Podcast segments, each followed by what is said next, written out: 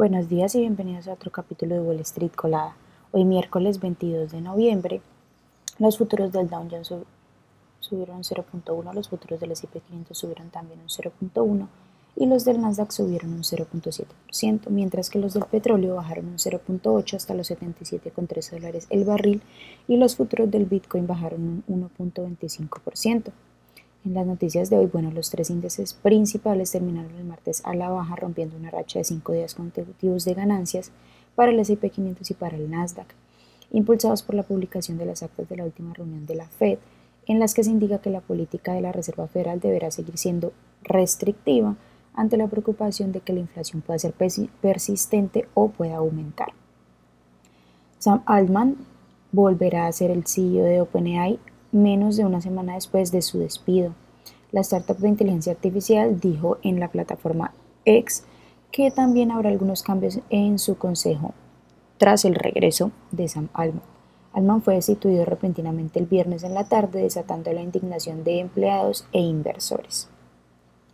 El CEO y fundador de Binance renunció a su cargo y se declaró culpable de cargos penales. La compañía también fue acusada de varios cargos y acordó pagar 4.3 mil millones de dólares en multas y confiscaciones según el Departamento de Justicia de Estados Unidos. Nvidia, que cotiza con el ticker NVDA, superó las expectativas del tercer trimestre, pero la compañía también advirtió, advirtió que las restricciones a la exportación que afectan a las ventas en China y otros países podrían afectar a su próximo trimestre. No obstante, la compañía continúa su rancha alcista, pues sus ingresos crecieron un 200% año a año. Nvidia reportó un EPS de 4.2 dólares sobre ingresos de 18.12 mil millones versus los 16.18 mil esperados por los analistas.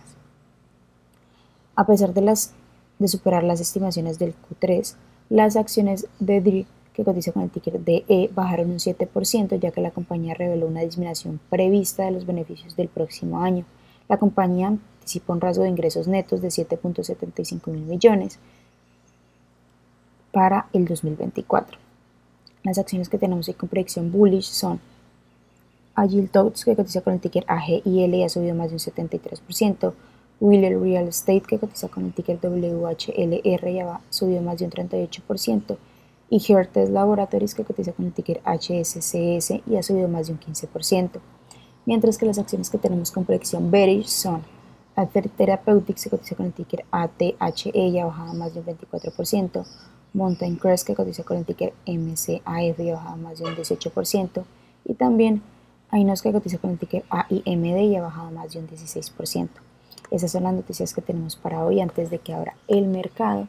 Les recuerdo que pueden encontrarnos en todas nuestras redes sociales como arroba y además visitar nuestra página web www.spanglishtrades.com para que no se pierda ninguna noticia ni actualización del mundo de la bolsa de valores, por supuesto como siempre en español.